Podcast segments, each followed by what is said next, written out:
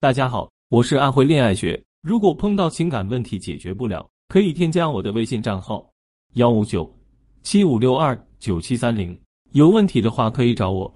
我的粉丝果真就问我，老师，相亲聊天技巧很实用，我同时聊几个相亲对象都够用。但是我最看好的那个男的，原本很主动、很热情，可后面却突然变冷淡了。我以为是他年底忙，结果他们公司都提前一周放假。已经没什么事做了，那他为什么不理我？是玩欲擒故纵那套吗？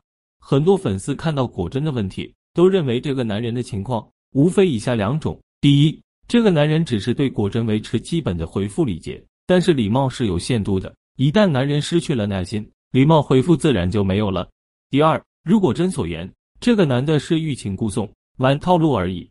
可其实这两种想法有可能都不对。如果一个男人对你只是礼貌性回复，那么你肯定会感受到他向你传达的边界感。如果之前一直热情如火，突然冷淡了，那么第一种情况的可能性很小。第二种情况为什么也不对呢？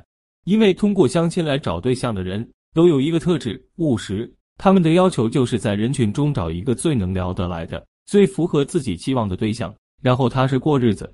他们会更多的把注意力放在评估对方到底合不合适，而不是玩一些心机套路。所以。出于更实际的考量，果真该想的问题是：即我们释放出的可得性与高价值是不是比例失调了？众所周知，相亲追求性价比。假设我是普通的工薪阶层，卖房的人天天领我去看别墅，一套一千万，请问我会买别墅吗？同样，我是普通工薪阶层，买房的人领我去看新开发的楼盘，就在地铁口，套三一百四十万，首付五十五万，比周边平均房价都低。这种情况下，我可能才会考虑要不要贷款按揭一套。放在感情中也是一样的，如果你释放的可得性太低，男人就会感觉到压力，进而后退，因为别墅实在买不起。后来我一问果真，还真是这样。男人本来和果真聊挺好的，结果果真为了展示自己的高价值，经常晒自己在人均两千的日式料理店吃饭。也就是那时候起，男人突然不找果真聊天了。那如何才能让我们的高价值与可得性上更平衡，让男人打心眼里想追求我们呢？最主要的就是高价值展示尽量集中在精神领域，比如你的积极努力，你一直坚持健身、阅读等等。而物质展示可以适当的作为点缀出现，你千万不要让物质展示成为你展示的主体。比如你和闺蜜去看话剧，那么你的朋友圈应该是今年看过最棒的话剧之一，可能要二刷，剧情挺奇幻。风格巴拉巴拉，总之就是推荐。对了，坐前排实用效果最好，简直被剧情迷住了。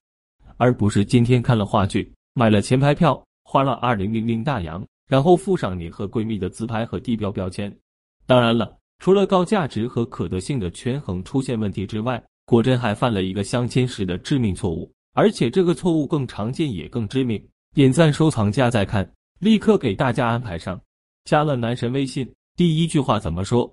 正确说法应该是：一，我已经顺利通过你的好友申请，现在我们可以躺平在彼此列表里了。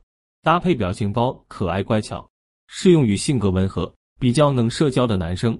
二，当你知道男生的名字后，你就可以把男神的名字写在纸上，发给他，然后说：“你名字很好听啊。”这个方法的精髓是进行高价值展示，也就是你向男人展示你写的字很好看。增加男人对你的美誉，适用于高冷理性男。但如果你自丑，就别这么干。